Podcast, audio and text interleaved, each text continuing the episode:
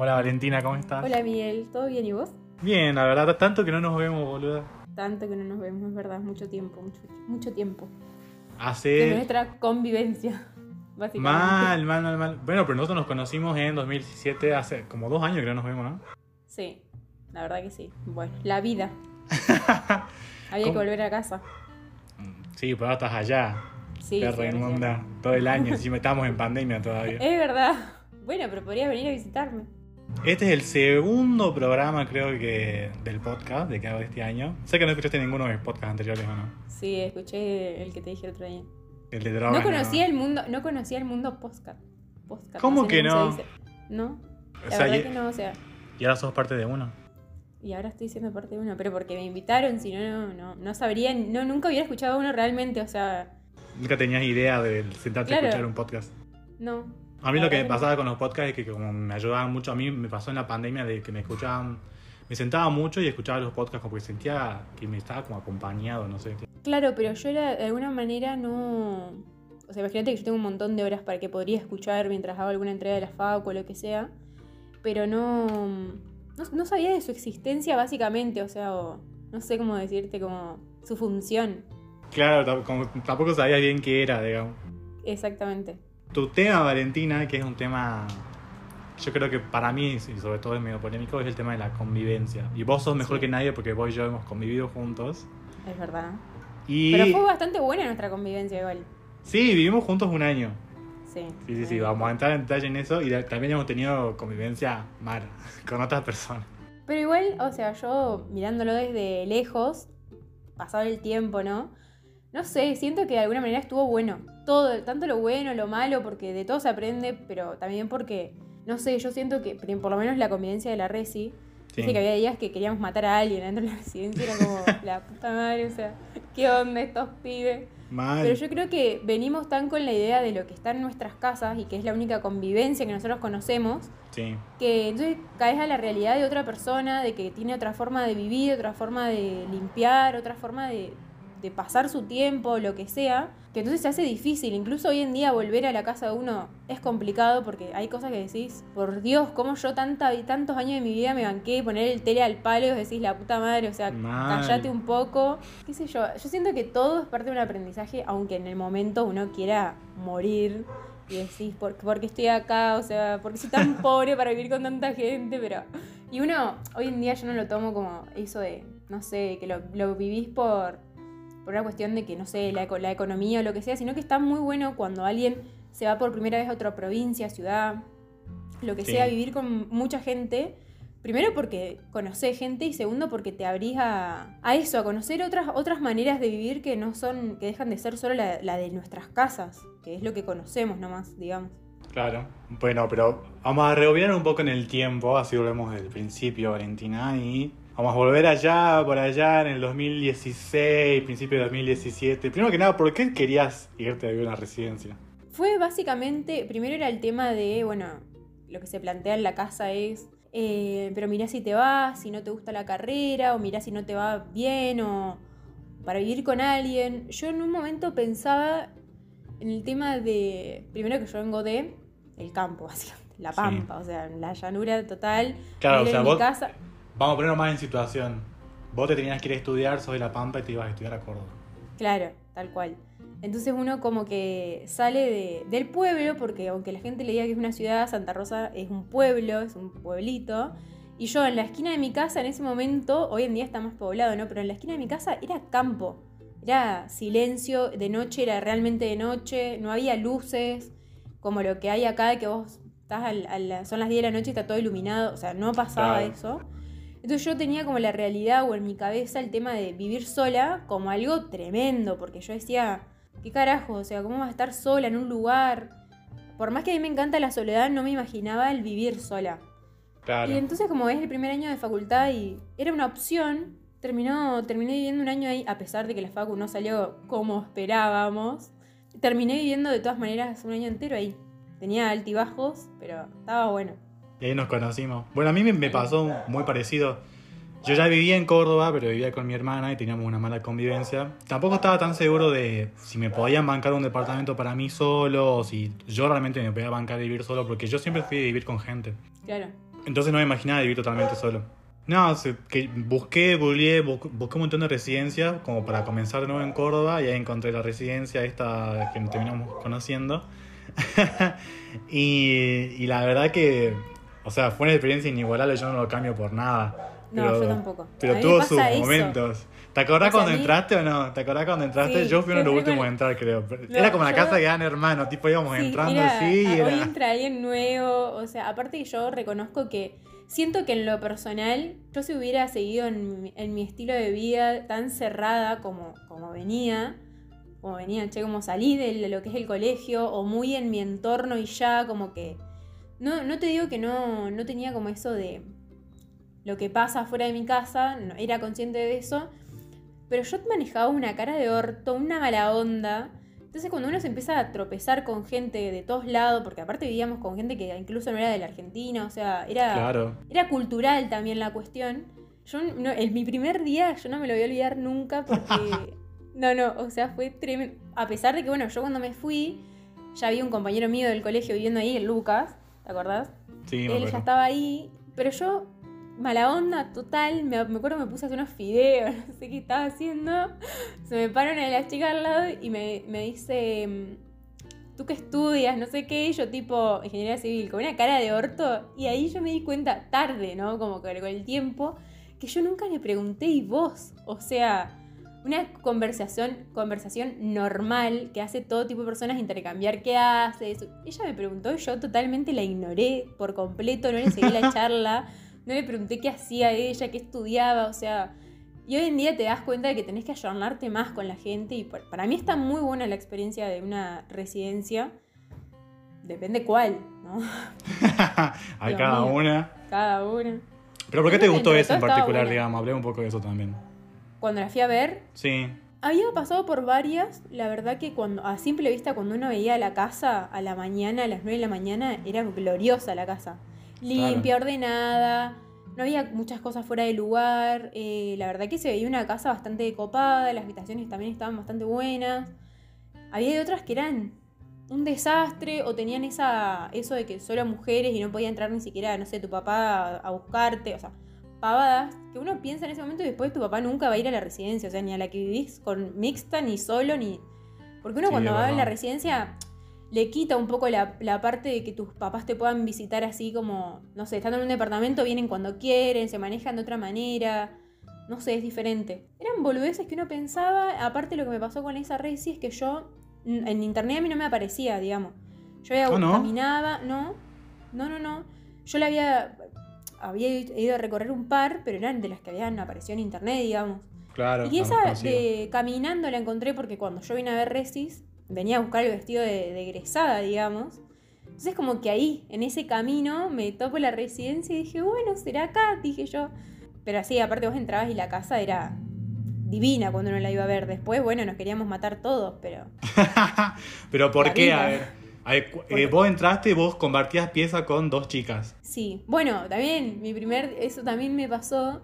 En el primer día yo entro, estaba comando mi ropero, pues me doy vuelta y una de las chicas estaba llorando mal, llorando así como, soy así como bastante fría, o sea, ya me conocés, como que... Tipo, vos entrás así con las valijas y lo primero que veo es una chica llorando así. Claro, y yo dije, la puta que me parió, o sea, mamá, ¿qué ¿Dónde pasó? estoy? Claro, y ella como re extrañaba, o sea, también te tenés que amoldar a eso, porque yo me fui recontra convencida de que me iba de mi casa y que iba a tener que hacer mi vida sola. Yo nunca extrañé mi casa, o sea, jamás. Y eso que con mis papás tengo bastante buena relación, o sea, nos llevamos demasiado bien, compartimos mucho, pero nunca extrañé. Nunca tuve el, eso de que... la- hay mucha gente que se viene a estudiar y se termina volviendo incluso por extrañar. Bueno, a mí no me pasaba. Yo me doy vuelta y la tipa llorando y yo, ¿qué le digo? O sea, extraño mi casa, no sé qué. Y yo tipo, ¿pero qué le digo a esta chica? Porque, o sea, no puede hacer nada. O sea, primero que yo no iba a ir a tocarla como abrazar. No, me salía eso. Después ya te empezás como... a- como- te No, no empezás a conocer ser. la gente, claro. Empezás a conocer la gente y es más como que hablas, acompañás desde otra manera. O sea, no sé, pero es raro. Y ese eh, después, al tiempo, bueno, llega Mai, que también es de La Pampa, ¿te acordás? Ella, vivía, ella Sí, dormía ahí en la habitación con nosotras. Pero no, o sea, yo creo que la residencia tenía cosas muy buenas, como el poder compartir, el si te sentías medio bajón, nos encontramos en la cueva, o sea, algo Mal, allá abajo. Nos encontramos por ahí, algo hacemos. Eh, yo creo que eso está bueno. Y que uno cuando vive solo y estás bajón, estás bajón, o sea. Y no hay otra. En cambio, en la residencia es como que, che, nos encontramos, tomamos un mate, merendamos, cenamos. O por más que vos no, no dijeras nada, pero bajabas y siempre había alguien con quien compartir algo. Eso está muy bueno también de la residencia, más cuando es tu primer año acá. Sí, bueno, eso me, me pasaba mucho a mí también. Yo ya de por sí, a mí me pasaba que yo ya venía un poco condicionado porque yo tenía miedo de que si no me podía llevar bien con mi hermano en su momento, Claro. ¿cómo me voy a llevar bien ahora con extraños? Totalmente y extraños. con muchos. Y con muchos. bastante. Y además el tema, el tema de la pieza también, o sea, yo nunca compartí habitación. Inclusive cuando vivía acá en Córdoba solo, yo tenía mi propio cuarto. Y ahora que Sí. vivía en la residencia, compartía cuarto y con dos chicos más. Y era como que, por favor, ¿cómo voy a, cómo voy a hacer esto? Y nunca me olvidar cuando entré y vi, lo vi al chico este que era de Córdoba ya, que ya estaba instalado, que era Lucas. Y yo dije, ay, por Sí. favor. Y ya desde, desde que entré me empezó a molestar, me empezó a hacer como chiste. Me empezó a hacer- y yo dije, por favor, Intenso. ¿en qué me metí? Sí, sí, sí. Yo creo que, que sí, que llega un punto que decís, ¿qué hago acá? O sea, ¿A dónde me fui a meter? Dice. No, y a mí me pasó también, eh, que creo que bajé encima ese día también a comer y estaba, había dos chicas, bueno, Agustina y Federica, que estaban ahí almorzando, qué sé yo, y yo como, mm, hola, como que me sentía bastante incómodo porque no sabía Sí. bien cómo... Es como, ¿qué caes? Y decís, hola, vivimos juntos ahora, como que no sabía bien eso, cómo a mí me pasa eso. Yo creo que lo, lo, por cómo mi personalidad bastante mierda que tengo, lo único que me salvó es que esté Lucas. Entonces era como, che, Lucas, ven, eh, vale, vení, que vamos a comer, o como que él, él es tan extrovertido, creo que sería la palabra, que es él. Sí, que me incluyó, digamos. Entonces yo creo que para, por eso me fue fácil de alguna manera, porque si no sería como, imagínate, no le pude preguntar a otra persona qué estudiaba, que iba a entablar una conversación o que me iba a sentar a comer ahí. Pero claro, es, te poner a prueba lo sociable que sos, digamos. Eso, no, no, yo cero sociable, claramente, o sea, cero sociable. Yo creo que sí me Eh, considero sociable, pero no puedo romper el hielo. Siempre me costó como iniciar la conversación, Bueno, todo. Eso lo que me pasa a mí es que después de un tiempo la gente me dice, boluda, pensé que eras re asquerosa o que te, con esa cara de orto y yo tipo... Es como la pantalla que uno pone para que la gente no se le acerque a hablar y tener que hacer una conversación es cara de culo. O sea, vos pones cara de culo y nadie te va a hablar. Pero Re. bueno, no está bueno tampoco. o sea, no es la idea, digamos, no es lo recomendado. Y acá, ahora que te, que te fuiste a vivir a la residencia pasando de tu casa, ¿vos te considerás ordenada o no? Eh, no, ordenada mía. Bueno, en realidad, ¿cómo decirte? En mi casa era una lucha de mi mamá, tipo, mira el desorden que tenés, el ropero, el placar, lo que sea, la ropa. Eso es algo que no lo puedo cambiar. Vos puedes estar toda la casa ordenada. Ahora abrís el ropero y decís, listo, o sea, un tsunami de ropa. Porque. Un chiquero ahí. que- no, porque yo lo ordeno, pero es como que lo vuelvo a. Puedo ordenarlo una vez por semana. El miércoles ya está desordenado de vuelta, porque es como una. Y no es que es un estante el de usás todos los días. No, capaz hasta el estante de, de las sábanas lo desordenás, pero porque no sé. Es como un punto, digamos. Claro. Eh, pero después en el resto de las cosas, siento que aparte uno trata de alguna manera, cuando uno vive con otra persona, tratás de amoldarte un poco también, porque...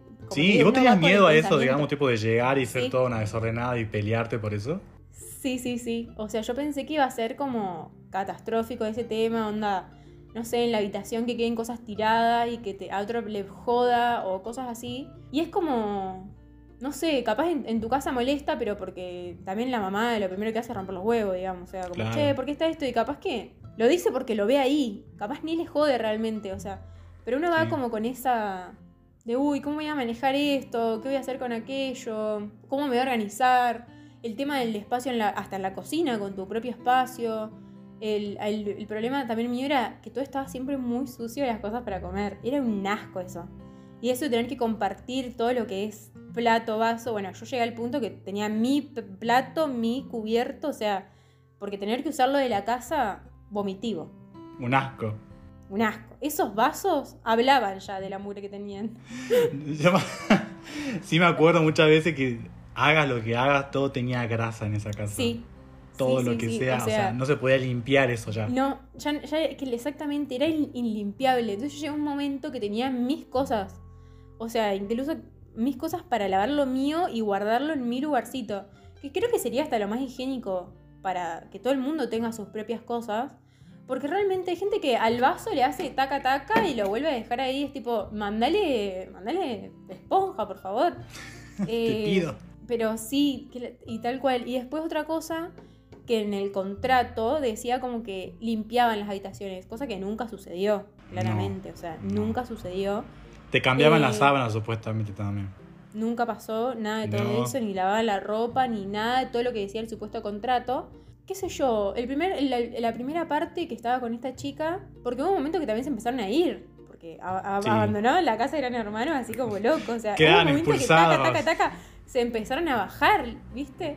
Sí, y re. un momento que quedé medio como que sola, creo que en abril, todo el mundo se fue, como que ahí empezó a bajarse mucha gente de la casa. Quedé en la habitación medio como que sola. Bueno, después es que se va a vivir Emi al, al cuarto. Sí, es verdad. Y nada, con Emi era todo más copado, limpiábamos. Llegó un punto, imagínate, hortivas, que éramos las dos que nos compramos la mesita para estar solo dentro de la habitación. Mal. Comíamos adentro de la habitación, comíamos, estudiábamos todo ahí adentro. Entonces, sí, por ahí barríamos, o sea, o la tratábamos de mantener medio en orden. porque Llegó un momento que convivíamos solo ahí, ahí adentro. Entonces, como que ahí sí. Pero no, siento que igual hubiera sido diferente si ponele, hubiera estado estudiando en ese momento lo que estudio hoy en día. Claro. Si yo creo que en la residencia hubiera estudiado diseño, me hubieran puteado todo el tiempo, porque a la hora de, de hacer una maqueta, una entrega, no, no, mi casa es ar de Troya, o sea, es una mugre total, papelito, recorte, tela, lo que venga, y es Tirado. muy molesto. O sea, llega un punto que hasta a mí me molesta mi propio desorden, o sea, imagínate. Claro. Bueno, el tema de la, de la convivencia es justamente el orden, el desorden. Yo lo que me pasó a mí con la pieza es que, por ejemplo, el chico Lucas, de al frente, tenía todo muy ordenado. Pero el de abajo, Lisandro, ¿te acordás? Era un desastre. Boludo, pero vos te acordás que cuando se fue, la, la Noe encontró cosas de todos abajo de su cama. Sí, tenía todo. medias y, y, y boxer y tangas abajo de su cama. Y voy a decir, hombre, ¿de dónde sacó esto? Eso fue, o sea, tremendo, porque ahí es como que excediste un límite. No, bueno, No porque sé. encima, a ver, yo, yo no me considero la persona más ordenada del mundo. Yo, el, No, mayor, el mayor problema que tengo yo es el tema con la ropa, también en el placar, tipo, la doblo, todo lo que vos quieras, pero después de, un después de dos o tres días haces un bollo ahí adentro. Sí, y que vos decís, ¿por qué? Si no la toqué, o capaz estoy usando hace dos días el mismo pijama porque ando acá adentro, ¿y cómo desordené el ropero si no lo abrí? Mal, Pero- bueno, re, a mí me pasaba eso, pero bueno, dentro de todo yo tenía mi propio estante en el placar que compartía en la pieza. Claro, Entonces yo como es mi quilombo en la ropa, ¿viste? No es el de nadie más. Exactamente. Pero yo vivía en una cucheta y mi parte de arriba la cama siempre tendida, porque para mí eso es otra cosa. Yo no me puedo levantar y mi día no puede comenzar si tengo la cama extendida. Ah, no, yo todo lo contrario. no, yo no, yo tengo que tener la cama tendida para saber si salgo o algo, vuelvo y me, me puedo echar bien, digamos. Pero la cama de abajo, la cama del, del chico de abajo de Lisandro, era siempre un desastre y abajo y alrededor siempre tenía basura, cosas, ropa, además, yo nunca, nunca, ay, creo que lo conté esto, no sé. Era tan la mugre que tenía Lisandro abajo de mi cama que a mí, encima no a él, pero a mí me dio sarna, boludo. ¡No! Re, re, re, re. Comenzó. Me empezó a picar, me acuerdo, al, principio en la mano. Y era poquito, ¿viste? Mientras más yo dormía ahí en la, en la pieza, en la casa, más se expandía y eran como mordidas de, de bichito. Era la sarna, digamos, que se expandía. ¿Y te, te acordás de Agustina, la chica que estudiaba arquitectura? Sí. Bueno, yo me, me sentaba con ella, me acuerdo, en el, en el comedor y yo le digo, che, Agustina, no sabes cómo me pica esto. Y me mira y me dice, son bichitos esos, ¿eh? de la sarna, no sé qué. Y yo, ay, no puede ser, claro, porque vivo en una mugre, boludo. Vivo en una mugre Claro, boludo. total. Eso no era sano. No, no, no, era un asco. Y yo, encima yo soy pésimo para pedir cosas y confrontar. Entonces me tuve que mentalizar, que esa es otra cosa. Me tuve que mentalizar Sí. para ir a decirle, che, Lisandro, ¿podés limpiar esto? Porque tengo sarna. No, Tuve yo creo que... que- también era más encarar a, a la resi, o sea, decir, che, ¿qué onda? Alguien que controle un poco. No te digo que me friegues el piso, pero que entres y veas, o sea, hay un límite para vivir, para que haya una convivencia también. Claro, hay No que sé. negociar el tema de la convivencia, eso es todo. Claro, 100% negociar y también darse cuenta que no todo es como es en la casa, porque uno sale con ese pensamiento de que en mi, en mi casa hacen esto, bueno, pero capaz lo que hacen en tu casa no está bien, o lo que hacen en tu casa no es lo que hacen en todas las casas. Ese es un problema también. Que uno Sí, sale porque éramos, éramos lo que- 24 de distintas partes del mundo Claro. viviendo juntos. Exactamente, o sea, uno está muy... ¿Vos te acordás de la que sorbía el vaso de leche, boludo? Ay, por Parecía favor, ¿cómo perro. carajo se llamaba esa peruana? No sé. No sé, boludo, Sí me no acuerdo, puedes sí me acuerdo. Sorber el vaso. O sea, yo te juro que desayunarla a ella me daba ganas de ahogarla dentro de ese vaso. Era una cosa de loco. Pero a veces ponía, me acuerdo, leche en un plato y empezaba... Por eso. O sea, yo no sé si en, su cultura viven así o no sé, pero a mí me da una, una bronca. O sea, te juro que me irritaba. Yo sí sabía que. Yo veía un vaso o una taza de leche y estaba ella cerca y yo me tenía que ir. Porque era una sorbida sola eso. Y te acordás, perro, pero pará, ¿te acordás a las 5 de la tarde? Ya empezaban a fritar. Sí, el- o sea, yo no sé por qué tanto frito. Sí. Dios. Y salchicha frita todo el tiempo comían. Sí, todo el tiempo se ponían a fritar. Tipo, vos, vos volvías a la facultad que ya tomaste un té o algo y ya había un olor a frito por toda la casa. Sí, no, un No, asco, no, no. un asco. Un asco total. ¿Vos te acordás de las primeras, de las primeras chispas, medio peleas que tuviste con alguien en la casa o no? Es que yo me peleaba bastante en la casa. Sí. O sea. Vos tenías muchos problemas de convivencia ahí. Tenía, pero en realidad, o sea. No sé, pero no sé si eran problemas 100%. O sea, a mí lo que me rompía las pelotas era el momento en que la gente, como decía, reclamaba grupalmente y cuando, nada, vos sabés a quién tenés que ir a reclamar, ¿entendés? Como, esas eran cosas que me Claro. irritaban fuertemente, o sea. Sonaba ese grupo de. WhatsApp y vos No ya- grupal, claro. Claro. ¿Querés hablar del episodio del secador de pelo? Pero eso ya fue casi al final. O sea, ya ahí ya. ya ahí ya nos estábamos agarrando de los pelos. O sea, igual a mí. No, para mí lo peor, ¿sabes qué fue? Cuando me menstruaron el jabón. ¿Vos te acordás de eso? Ay, no, no me acordaba de eso, boludo, así re. Eso fue lo más grave que sucedió para mí en mi vida. O sea, fue como. ¿Qué? ¿Vos sabés lo que ir a bañarte a una bañera que encima tiene un olor a mierda, que está toda sucia, que nadie la limpia?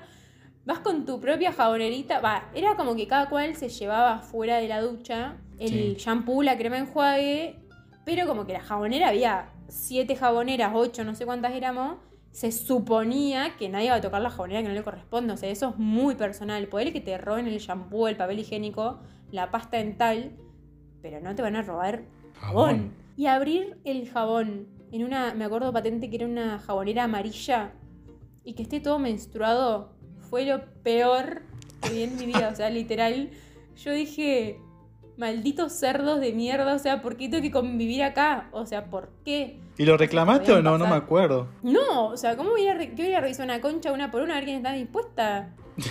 No, yo lo, lo ¿Quién me menstruó el jabón? patada- de una patada a la basura, o sea, fue como Dios, o sea, fue totalmente irritante porque, nada, te vas a bañar y está tu, tu jabón menstruado, ¿entendés? No, no, no, gravísimo, o sea, gravi- Y bueno, esa era una, era una de las, de las peleas, digamos, porque muchas veces te ibas a bañar y a veces dejaban el rastro ahí en la ducha y vos, tipo, chicas, o sea, qué asco. Muchas peleas por eso, muchas peleas. Y bueno, el papel higiénico también era otra pelea, todo ese tipo de cositas. El tema del Pero, ruido, ay, por ejemplo, que estaban no. las, las piezas muy conectadas, me acuerdo. Porque era todo, era como una casa bastante con habitaciones grandes que habían dividido medio todo con Durlock.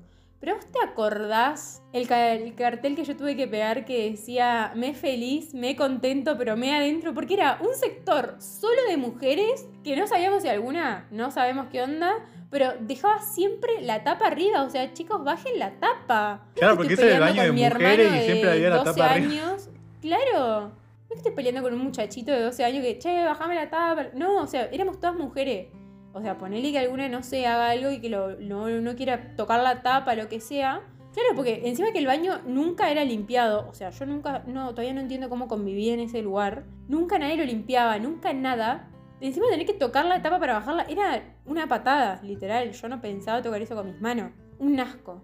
Una Y bueno, y lo repulsión. último, sí, lo que desataba todo era el secador de pelo. Porque había una que no sé, yo creo que se peinaba hasta el culo con el secador de pelo, boludo. A, todo, a toda hora estaba con eso. Vos decís, ¿qué haces? O sea, ¿entendés? Dos de la mañana, secador de pelo, dale. O sea, encima del baño estaba en el, o sea, ante baño, daba en el Sí. pasillo de todas. No es que estaba separado por una puerta. Claro, nada, Nada. se escuchaba todo ahí en el antebaño. Literal, literal todo se escuchaba ahí. Pero a que le enojaba mucho eso era la Emilia. Sí me acordaba que la Emilia quería dormir la siesta y se, el secador Sí. de pelo... drrrr. No, no, a la que más, a la que más le molestaba era a la Emilia, sí, sí, sí. y Tremendo, sonaba ese grupo de WhatsApp ya. Chicas, el secador, por favor. Sonaba todo el... Pero aparte, eh, yo nunca ponía nada. Porque yo, sí, las cosas me molestan, pero como vos decís, me cuesta confrontar la situación y decir, Claro. che, me jode esto. O sea, tengo que estar a un límite de que esté las pelotas llenas. Como el día ese que te acordás que reclamaron, que pusieron el grupo. Los últimos que comieron, o sea, nosotros tres, cuatro, creo que éramos nosotros Sí. dos, la Ori y Emi, que comieron, por favor limpien todo lo de la bacha, pero perdón, acabo de limpiar mi plato único que uso yo pegado a la, a la canilla porque no entraba más nada en esa bacha mugrienta. ¿Vos te pensás Me hace aprender a limpiar todo eso? ahora. Pero aparte que no me corresponde porque no es mío. Yo lo mío, literal, era mío, literal. O sea, esa, ese creo que fue el día de la pelea, que ahí se pudrió todo, que ahí nos peleamos literalmente todos. Y otra cosa de convivencia era el, el tema del tele con los partidos de fútbol. Ah, es cierto. Que se ponían Boludo. a gritar ahí, vos estabas así como, ¿qué onda? Pero demasiado. O sea, era. Yo creo que no sé qué día de la semana era, pero había un día de la semana que estaban full molestos con eso. O sea, era como, calmémonos, chicos. Y se escuchaba hasta de arriba los gritos. No sé si en tu habitación se escuchaba, pero en la nuestra se escuchaba sí. clarito. Igual a, a nosotros nos pasó algo muy particular también, que es como que nosotros entramos, éramos los 24 durante los primeros seis meses y nos llevábamos bastante bien la mayoría. No, yo creo que los primeros seis meses fueron espectaculares en la residencia. O sea, se vivía un clima de amistad, era Re. otra cosa. Era otra- Comíamos asado salíamos, juntos, salíamos a bailar todos salíamos, juntos. hacíamos empanada, comíamos todo, o sea, cocinábamos para todos, o sea, no era tan individualista como terminó siendo el final de la Resi. ¿Te acordás el que robó? ¿Te acordás de ese episodio? El que Ay. robó la Resi. No me acordaba. ¿Qué fue? Yo lo viví, yo lo viví a eso, porque me acuerdo que me había quedado a mirar una serie abajo, con mi compu enchufada al tele, y tipo, no sé, poner 3 de la mañana baja el, el chorro, digamos. Claro, a ver, pongamos, pongamos un poco- de contexto. Esto fue como en mayo, junio, por ahí. Había quedado un- una habitación libre, entró un chico nuevo que nadie lo No, conocía, pero ya estábamos en vacaciones de invierno cuando él robó, digamos, creo. Pero Ah, no había nadie claro. en la casa. Pero él recién había entrado, digamos. Sí, él entró como. Y no duró nada, o sea. No, duró dos semanas por ahí. Sí. Bueno, tenía un pasado bastante turbio, parece ser el chico. Y me acuerdo que eran así como a las 3 de la mañana y baja en ropa interior, que viste que en la resi, o sea, claramente no podía andar en tanga o en ropa interior porque. Claro, Norma de convivencia básica. Sí. Eh, baja así, abre todas las ventanas, un friazón hacía, y se pone a hacer un churrasco y yo tipo, ¿qué hora me dice? Yo tipo, no, gracias, no sé qué. Bueno, tampoco me podía ir porque era reactiva. claro. Pero me quedé como un rato, hasta que en un momento me fui, pero yo dejé mi computadora ahí abajo. Y el chabón, cuando, no sé, poner a las 6 de la mañana, agarra un montón de cosas, robó cosas de la heladera, la Wii, de la Resi, eh, un par de boludeces. Bueno, por suerte mi computadora no, gracias a Dios. Pero que tuvieron que cambiar la llave, todo, todo. Sí, tuve que cambiar la llave de la puerta porque el chico ese parece que tiene un problema con drogas, algo así, por eso había robado. Sí, sí, sí. Pero aparte después no encontraban ni, ni los padres lo encontraban, o sea, No, los padres no lo encontraron. No, no, no, no lo encontraban. Qué turbio ese momento, por favor. la verdad que sí, boludo. Sí me acuerdo. Aparte el dueño estaba muy enojado, muy enojado. Y Sí, porque encima. ¿no? Porque los padres este, lo habían echado de su casa, por eso se fue a vivir a la residencia. Pero no le habían dicho a- al dueño. Claro, pero uno como papá, por más que tu hijo te tenga las pelotas llenas, no lo puedes mandar a vivir con un montón de pendejos que están lejos de su casa, o sea, Claro. No. Igual el, el chorro, el slash, drogadicto, lo que sea, bastante dignidad tuvo para no robarte tu compu. Sí, es que hay un momento de la, de la, de la grabación que la mira, la mira y dijo no, la perdono y no la, no la agarró. Dijo, no, pobre mina, mejor robo lo de la casa y no lo de ella. Claro, la verdad que un copado, estuvo bien ahí, pero sí, no. Bueno, eso fue, eso fue como junio, julio, donde Sí. varios se fueron a otro, a otro lugar. Sí.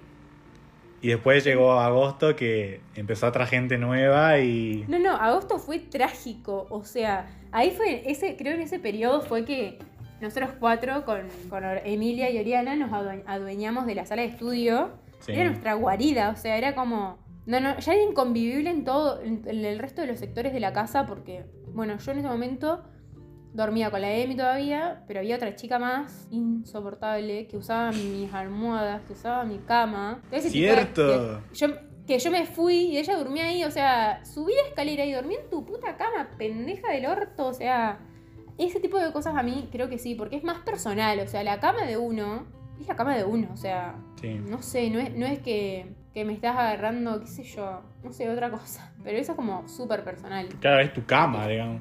Claro, es como si te usan el cepillo de dientes, o sea, o, O el baño. jabón. El jabón. Sí, tal cual. Pero no, igual, eh, o sea, más allá de todo, muchos momentos estuvieron muy buenos. O sea, la verdad, yo lo, yo lo disfruté bastante. De hoy desde lejos te digo eso. En ese momento era como, ¿qué hago viviendo acá? ¿Por qué tengo que vivir acá? Era así una lucha. Me quiero ir a la pampa, decía vos todo el tiempo. Sí. Era fin de semana largo, te iba a la pampa. Sí, la verdad que sí, volvía muchísimo a mi casa porque era como. Soporto más a los pendejos de mierda. Que. Era una lucha, era una, una lucha constante, pero bueno. Tuvo muchísimas cosas buenas, qué sé yo. Disfrutábamos también un montón. Sí. Ya te digo, un, porque hoy en día, va, siempre uno tiene días malos y estando solo es muy diferente a teniendo con quién compartir. Sí, Porque pasábamos los que- domingos juntos, me acuerdo, comiendo lemon Claro. pie. Claro, exactamente. Comíamos algo, no sé, dabas una vuelta, hacías algo, o sea, te distraías, mirar una película, lo que sea, siempre, o incluso estudiar o mirar Barbie. Nos juntábamos a ver Barry tomando cerveza.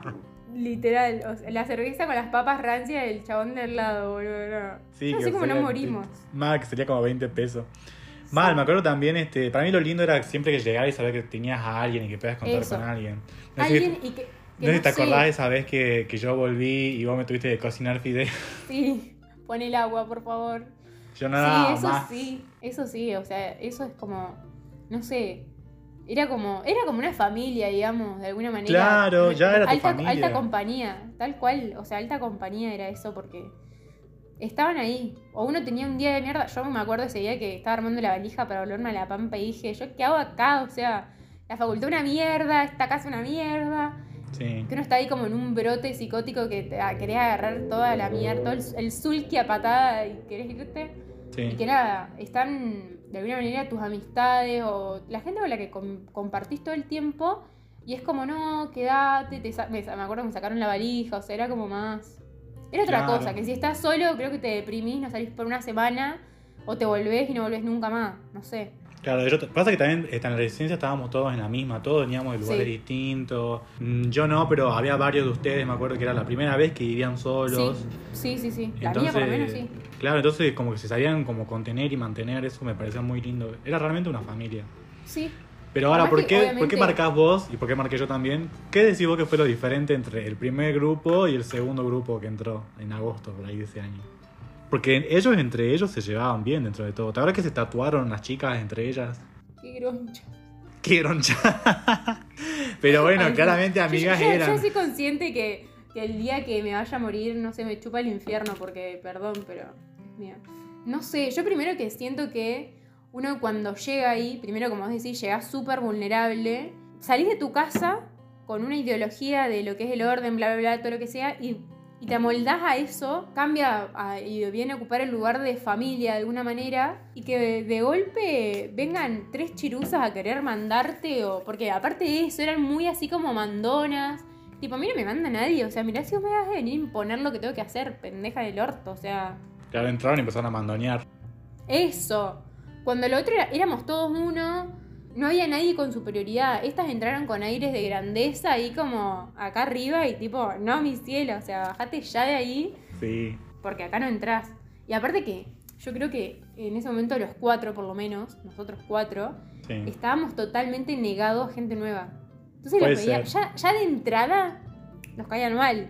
O sea, ya de, de entrada. ¿Te acordás cuando la- una de las nuevas no quería esperar el baño y le fue a tocar la puerta a la Ori que tenía baño propio? Es verdad, es ¡Qué verdad. cerda! O sea, eso está mal porque vos no estás pagando por ese baño que no es tuyo. Esperá tu turno, como tuvimos que hacer todas todo el tiempo. Claro. Y uno no le puede, no, no vayas. O sea, no, no, no te lo presto. Obviamente se lo prestás. Pero es como que no da. No, porque el baño privado era de ella, claramente. Claro, tal cual. Aparte que ni siquiera es que, no sé, se lo pedíamos nosotros, que ya nos conocía, hacíamos un montón. Era una chaboncita que hacía tres días estaba en la casa, o sea, re esas actitudes muy desubicadas. Muy desubicadas. Igual me acuerdo que una vez nos sentamos a comer y se nos sentó un chico y era como que, hola, soy Agustín, estudio no sé qué. Sí. Y nosotros estábamos como que, ah, ah, Yo de la, de la gente del último periodo de la casa, no tengo registro, o sea. Yo me acuerdo los nombres, pero muy al azar, pero no me acuerdo muy bien el resto. Tipo, no me acuerdo bien la cara del resto. Yo me, no tengo mucho recuerdo de la, de la parte de los hombres. En mi cabeza están vos, eh, bueno, Ezequiel y Lucas que venían conmigo del colegio, Juan. Son de la primera parte, Yo encima. lo odiaba. Sí, yo lo odiaba. A Lisandro era como la peor persona que se me podía acercar en el mundo mundial. El negro, pero creo que vivió medio año nomás el negro. Sí. No sé si vivió todo el año ahí. Nadie más creo que registró. Yo creo que de los chicos que entraron después. Ah, ¿y ¿sabes cómo se llamaba el de pelo largo? Que también estaba desde el principio. Mariano. Mariano. Un No, copado, sí, yo de- Mariano. Un copado. Yo de, lo- de los chicos que recuerdo. Ah, me acuerdo, me acuerdo que también entró un chico que dormía conmigo, que se llamaba Valentín, que pensaba que nosotros les robábamos, boludo. Porque fue así, él entró y. El él ya- cheto. El cheto, claro. el él, cheto. él entró. Nunca vida le dieron el cheto. Duró medio que pego en bolsa. Claro, bueno, él entró en lugar de Lisandro. Claro. O sea, ocupaba la cama debajo de mí. Él no estaba nunca, digamos, está bien, él trabajaba, estudiaba, qué sé yo. Y entonces un día eh, agarró y no encontraba su gorra. Y empezó a escribir por todo el grupo que mi gorra, que mi gorra, que dónde está mi gorra, que dónde está mi gorra, que dónde está mi gorra. Y Lucas y yo claramente, como vivíamos en la pieza y él decía que la había dejado en la pieza, nos quedamos así, era como que yo no agarré su gorra, vos tampoco. súper ¿qué incómodo, aparte, porque. Re incómodo. Re incómodo. Y después dice que el chico la encontró en su placar, o sea, en su parte del placar, digamos. Pero él pensó que había sido nosotros que se la pusimos ahí para que no nos culpen. Ay, boludo, pero qué, qué re- pesado. Mal, mal, mal, mal. Y, y, y Lu- pues, la- Lucas y yo fue como que, ¿sabes qué? Te, en mi vida, ¿para qué vamos a querer una gorra, digamos? O sea, ¿para qué- si voy a no, robar algo, ¿por qué voy a robar una gorra, viste? Y, y el chabón nada, se- pero se asustó tanto y se emboló tanto de que no, no encontró la gorra que se fue, se fue, Ay, se fue. Agarró todas sus cosas y se fue. Y me acuerdo que estábamos Lucas y yo en el cuarto y se despidió súper extraño. Así fue un sábado a la mañana, me acuerdo. Y después de ahí en más, Lucas y yo compartimos el cuarto nosotros dos, por suerte, porque no entró nadie más. Ese cuarto era de tres, pero compartimos Lucas y yo. Y compartimos re bien, porque él era reordenado, era re gracioso. Y además yo tenía el cuarto para mí solo después, porque él los fines de semana se iba a su casa, porque él era de un pueblito de allá de Córdoba. Entonces para mí me vino re, re al pelo, digamos, re bien. Pero yo en particular problemas más que con Lisandro no tenía.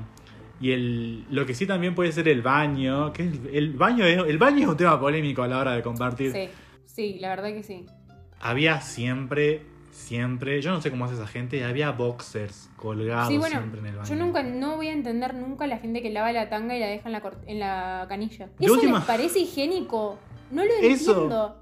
La gente que te dice, no, lo lavo para que no quede en el tarro, en el tarro de la ropa, pero ¿qué te cagás? ¿La tanga todos los días? ¿Boludo? Tenés que fregarla.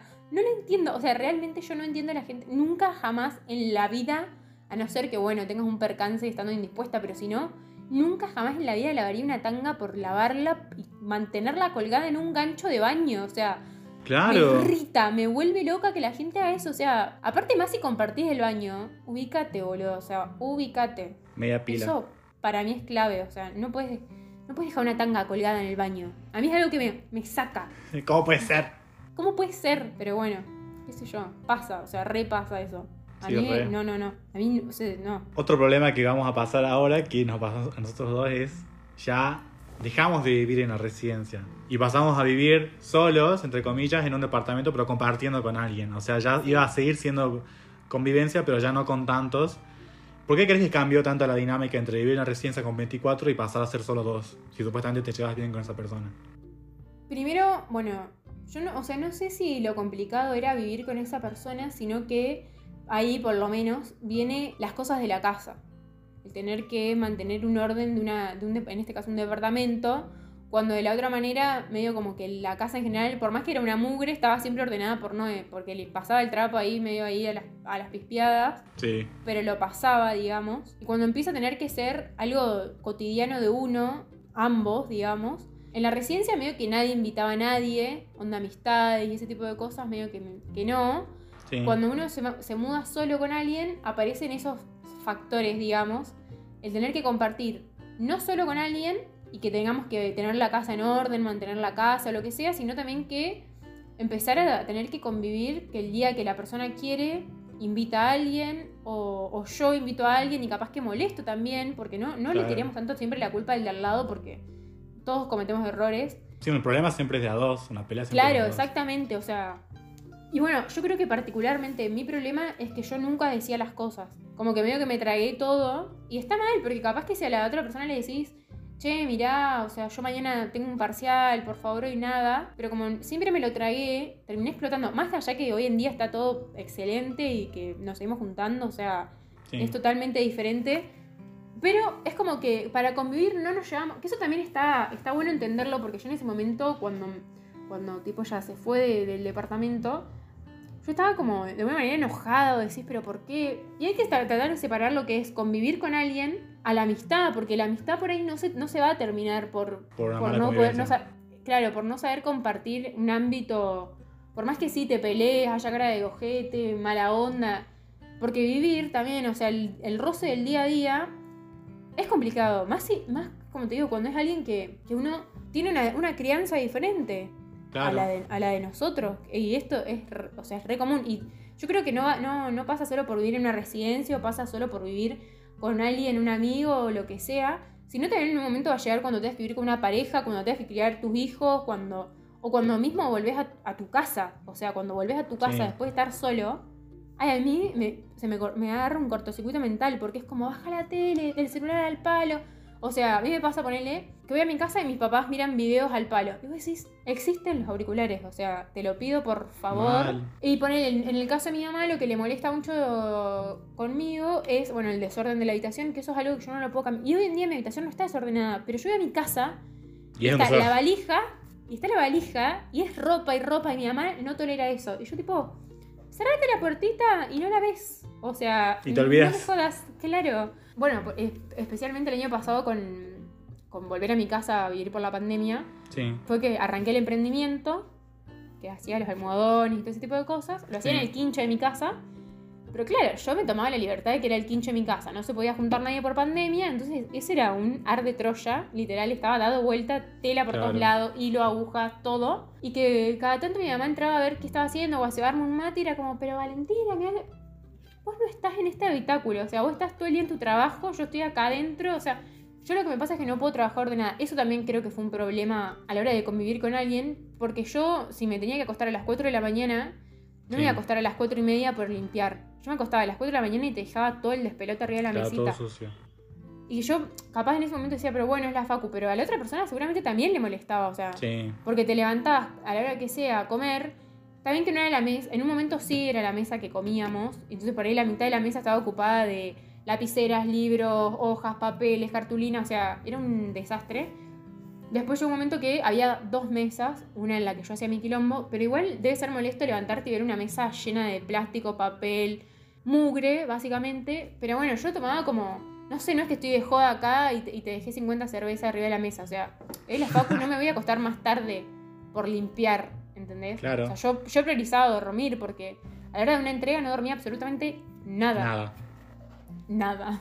Igual, ¿cuándo crees vos que estas cosas, como por ejemplo de dejar las cosas sucias o por ejemplo no pasar bien el trapo y cosas así, pasan a ser conflictivas a la hora de, de convivir y, y tener un malestar y, y que haya mala Cuando uno onda, no lo dice. digamos? Cuando uno no lo dice, porque al primer vaso que uno deja ahí, lo tiene que decir. Uno lo tiene que decir, porque por ahí decís, uy, bueno, no voy a ser tan rompehuevos, se fue rápido y dejó la taza así, pero como es una taza, mañana es un plato, una taza, el otro día un plato, una taza, lo cubierto, la olla, Claro. se empieza a hacer. Más allá de que igual muchas veces, muchas veces, cuando uno vive junto, por ahí se organiza de, che, ¿qué onda? ¿Qué comemos? Entonces por ahí uno cocina, el otro limpia, y ahí eso es como llevas un poco más el orden. Pero cuando uno empieza a hacer sus cosas por separado, porque X cosa, ahí empieza a ser un conflicto, porque es como, che, dejaste la taza, no sé qué, bla, bla, bla.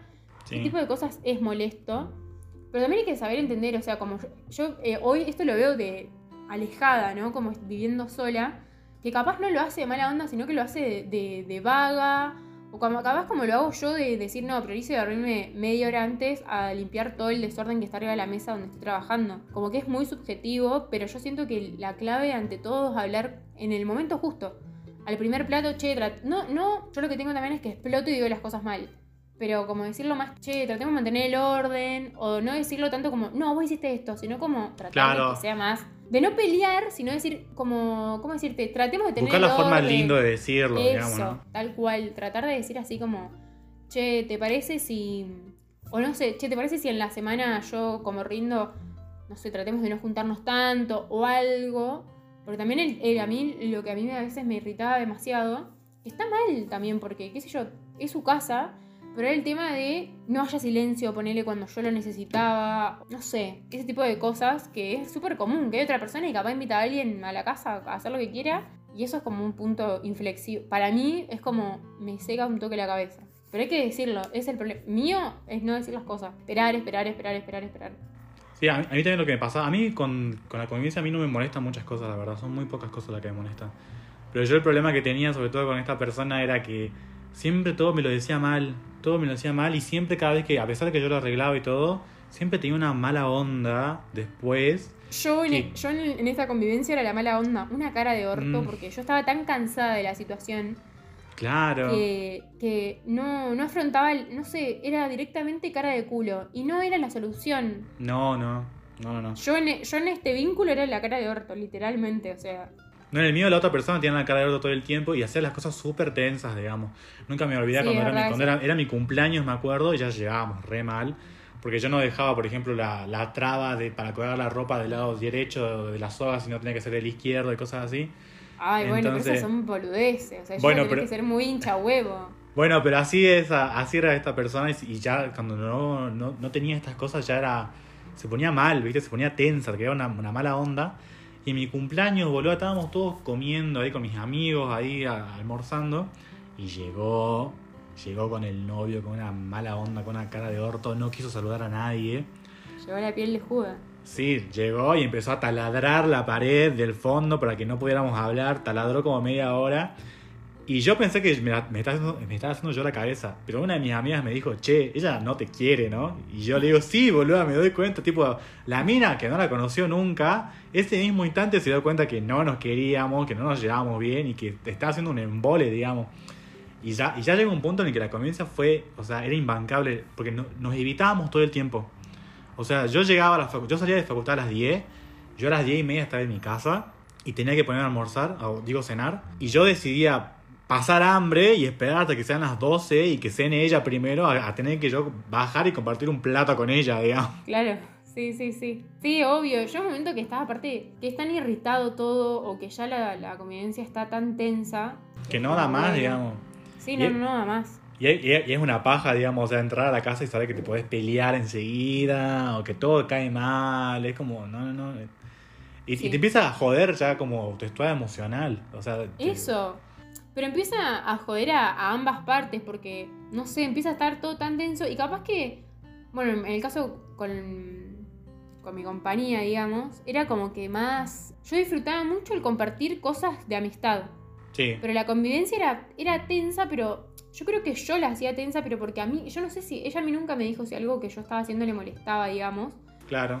Pero yo ya estaba tan irritada que plantaba cara de orto y mala onda y no sé qué, pero porque era invivible para mí.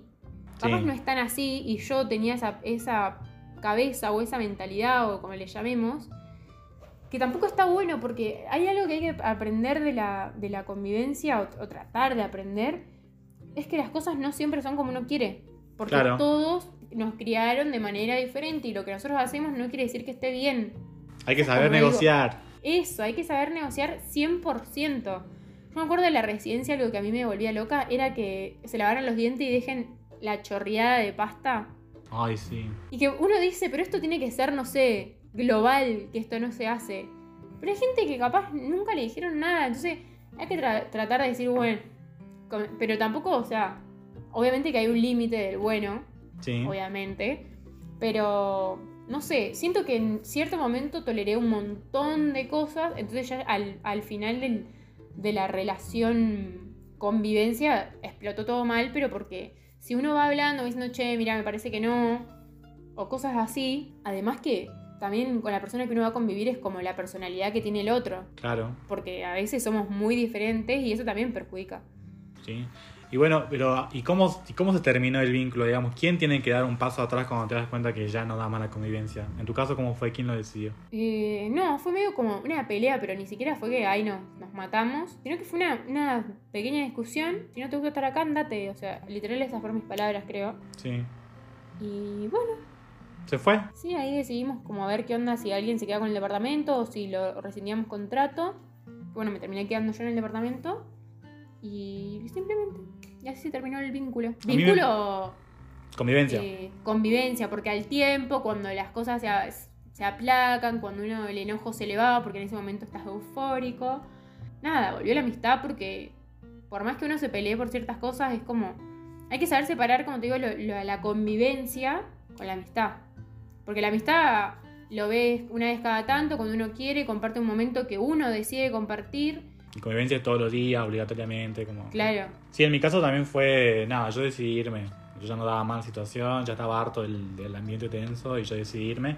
Yo igual no, no, no recompuse el vínculo, tampoco pienso recomponerlo. Para mí, a mí... No hay para planes. mí- pasa que a mí también más del tema de la convivencia, a mí me, me pasa un tema como que, nada, siento de que, para yo como persona, no sé cómo, cómo Claro. explicarlo. O sea, ya fuera, era, era muy grave lo que pasaba y yo ya no me sentía cómodo y no sentía que había sido una, una buena persona conmigo, digamos. Como que esa convivencia puso los verdaderos valores de esa, y los verdaderos colores de esa persona. Sí, obviamente. Aparte yo creo que en la convivencia es ahí donde se muestra a la, a la persona en la- su peor momento, digamos. Porque estás todo el tiempo ahí, o sea, ¿cómo decirte? Todo, todo el, al convivir 24 horas con alguien, Sí, la persona no te puede falsear 24 horas. claro. Ahí le conoces la, la verdadera hilacha, digamos, como se le dice a la persona. Ahí muestra la hilacha, o sea, ahí muestra la Sí. hilacha sí o sí. Y yo creo que encima, hoy viviendo sola, bueno, hoy viviendo sola, salir de mi vínculo, mi casa, me cuesta más todavía, porque estoy acostumbrada al silencio, totalmente el silencio, a mi, a mi, a mi estabilidad sonora, digamos. O sea, es como algo como al dormir sola sin que nadie me levante, al Sí. manejar mis horarios, al comer si quiero, si no quiero no como, pero no se termina acá. O sea, no es Claro. que ay, listo. Queda un montón de cosas por delante, en algún momento puede, puedes compartir hasta con una pareja, que también hay que saber eso, saber en algún momento de- decir, che, no, o para un poco, o no sé, cosas así. Aparte que uno nunca sabe cuándo puede volver a una residencia. Ay, esperamos que nunca. Esperemos que no. Quiero creer que yo muy pasé eso, lindo. quiero creer que yo ya pasé eso. Todo muy lindo, la experiencia, todo, pero ya. Yo ya no tengo ya lo 20 vivido, años como cuando fui a vivir la residencia, digamos. Ahora vamos a pasar a una- unos comentarios y unas preguntas que me hicieron en, en Instagram. Y vos me decís qué onda, si opinás lo mismo o no, dale. Dale, Zaira pone, convivir con la familia igual desastre total. sí, total. Vos decís, O sea, total, si ya viviste sola, como te decía hoy, uno cuando está metida en la rueda de la casa, está reamoldado. Está reamoldado a Sí. los horarios, está reamoldado a que en la cocina haya, no sé, platos en la bacha o que no haya nunca un plato. O sea, uno está moldado a eso. Yo lo que siento es que nuestros papás o con la persona que viva, ya sea, no sé, hay gente que se cría con los abuelos, hay gente que... La manera que te estés criando, la persona que te cría o que te educa en esos años, te va a educar como le gusta vivir a ella. Claro, Es así. Puede que uno cuando va siendo adolescente o lo que sea, empieza a descubrir sus propias cosas o capaz es más ordenado de lo que es en la casa o es más desordenado de lo que uno es en la casa. Entonces ahí es donde llega el momento que decís, la puta madre, o sea, no, no, o empiezan las discusiones. Yo en mi caso, lo único que discutía con mi mamá, ponele, o mis papás, es el desorden de mi habitación.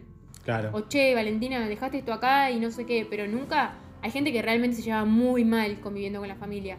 Sí, Pero yo creo que depende mucho también del carácter de uno y de que uno empiece a descubrir más su forma de vivir totalmente diferente a la, a la que a lo que lo acostumbraron, digamos. Claro. Bueno, a mí lo que me pasó fue que yo en mi casa, después que me volví de vivir solo, sí me costó un poco acostumbrarme. Me costó mucho acostumbrarme también al tema de como pedir permiso cuando voy a salir. O sea, es como... Eso, tal cual. Perdón. Sí, sí, sí. Eso es verdad. Es O verdad. sea- o, o avisar si vas a volver a comer. No sé, problema mío, o sea. Claro, es como... muy acostumbrada a hacer la suya. Es como, no, no, no entiendo, o sea, viví solo tanto tiempo, ahora tengo que a- pedir permiso si voy a salir o si cuando vuelvo, o sea, es como raro, no sé.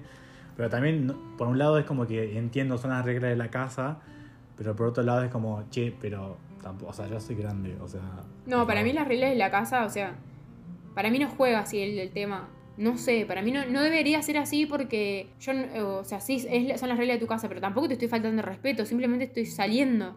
No es que Claro. te estoy trayendo 50 personas a comer. A eso voy. Yo creo que a veces los papás tienen como, ay, las reglas de la casa, tal cosa, pero no es que te estoy trayendo 73 personas a comer un sábado a la noche. No, simplemente me estoy yendo. O sea, sabés que conmigo no contás para cenar, ponele. Claro. Pero no te estoy pidiendo permiso, te estoy avisando.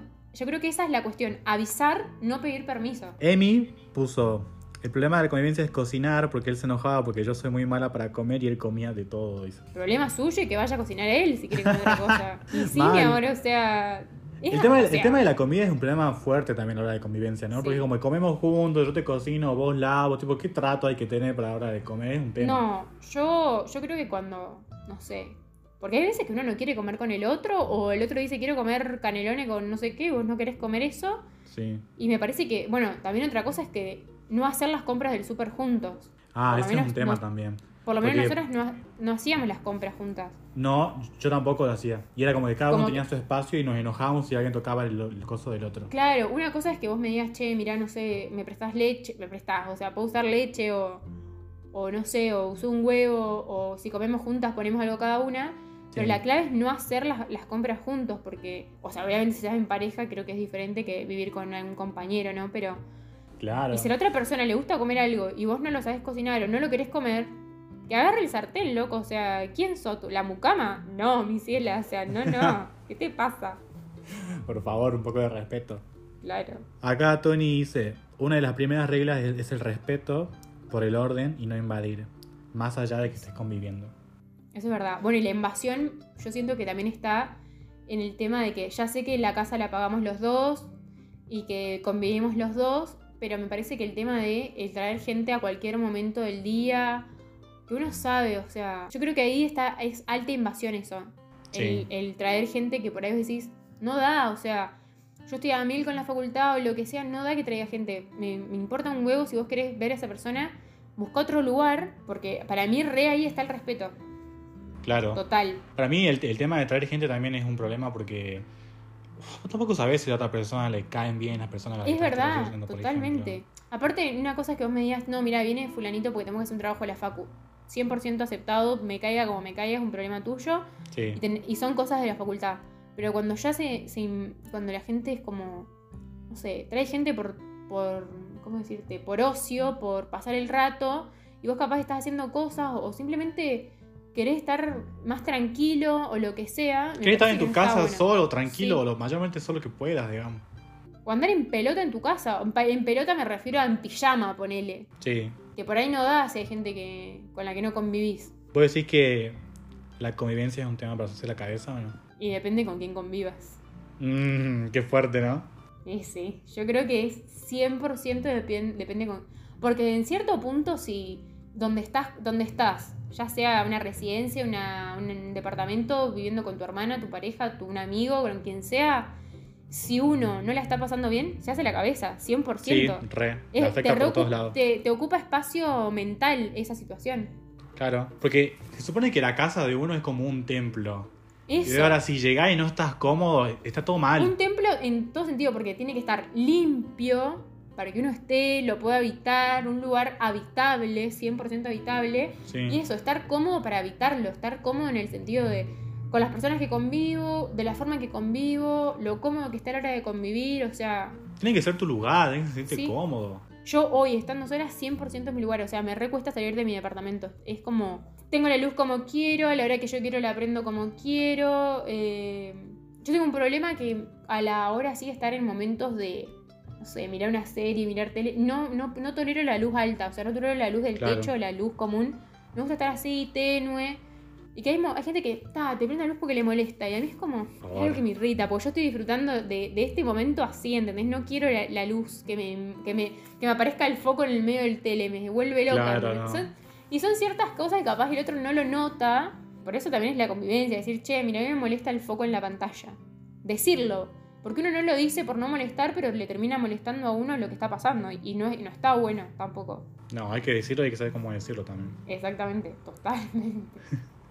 Bueno, Valentina, hemos llegado al final del podcast. Bueno, bastante largo, ¿eh? La verdad que me gustó, sí, una hora está bastante bien. Para mí está bastante Sí, sí. bien. La verdad que sí. Tu primer podcast, ¿cómo te sentiste? Muy bien, la verdad, muy cómodo. Igual, tipo, es como, como hablar entre amigos, alta charla, ¿entendés? O sea, re Mal, a mí también, me, me recopó sobre todo porque hace un montón que no hablamos, digamos. Es verdad, es verdad. Y me parece que la mejor forma como para reencontrarnos es acá en el podcast. Sobre todo Sí. porque vivimos juntos un año nosotros. Es verdad. Tipo, yo- Alto año. claro, yo llegaba a la casa todo drogado, mal cogido, como me dijiste una vez, y te tenía vos ahí para cocinarme. Ay, boludo, me has hecho vivir cada cosa. Encima yo era una, una niña sana, no alcohólica, no nada, ¿entendés? Una pobre niña de 18 años que tiene que cocinarle fideos a un señor ya de 21. Salía, salía del campo la piba ahí. Ay, Dios. Claro. Y el Miguel, poneme el agua para los fideos que estoy muy drogado y mal cogido. Ay, Dios. Este Miguel. Claro. Pero bueno, ahí también yo me llevo mucho esas cosas porque era como muy era muy lindo también como verlos crecer a ustedes, digamos, porque yo ya, había, ya había pasado Pero por aparte, lejos. bueno, yo siempre, yo siempre siento que en la residencia. No era, yo no era la más chica, porque incluso creo que con Lauri tenemos básicamente la misma edad. Sí. Eh, pero yo no sé por qué siempre sentí como alta protección de parte de, de usted, tanto de Agus también, o sea, no sé, no sé por qué. Como. ¿Te acordás? Yo me ponía en pedo y vos, ay, vale, vale, cuídate. Ahora Miguel se ponía en pedo y no había quien lo controle, o sea. Yo ¿Te rompía la baranda de la escalera. ¡Qué culiado! O sea, no nos dejaron entrar un boli- Pero esta- ya sabés que encontré una foto de yo tirada cual ballena austral en el piso de estudio de teatro disfrazada de porrista. Sí. ¿Te acordás? O sea, y yo en todo momento me sentí re cuidada, ¿entendés? Claro. No es que yo salía y eran todos unos descocados y cómo me volvía a mi casa. No, la verdad que nunca, nunca pasó eso, digamos. Éramos, éramos compañía, éramos familia, nos cuidábamos Éramos, éramos que realmente en una familia, o sea, si salíamos, salíamos todo, eh, recompartíamos, o sea, totalmente recompartíamos. Estaba bueno. Yo lo recontra disfrutaba. Yo también. Ahora que lo pienso, sí, es como lo más lindo que tengo de allá de Córdoba. Sí. Lo único que me costaba salir al parque porque qué plan nefasto, pero. sí, a tomar mate en, para- en Brujas. Pero comíamos mucho. Comíamos mucho en el patiecito de la Resi, que era hermoso el patiecito. Lo más lindo que tenía la Resi. Sí, el patiecito. Había mucho pucho, pero bueno, era lindo. Sí, era lindo. El yoyo, ¿te acordás? Sí.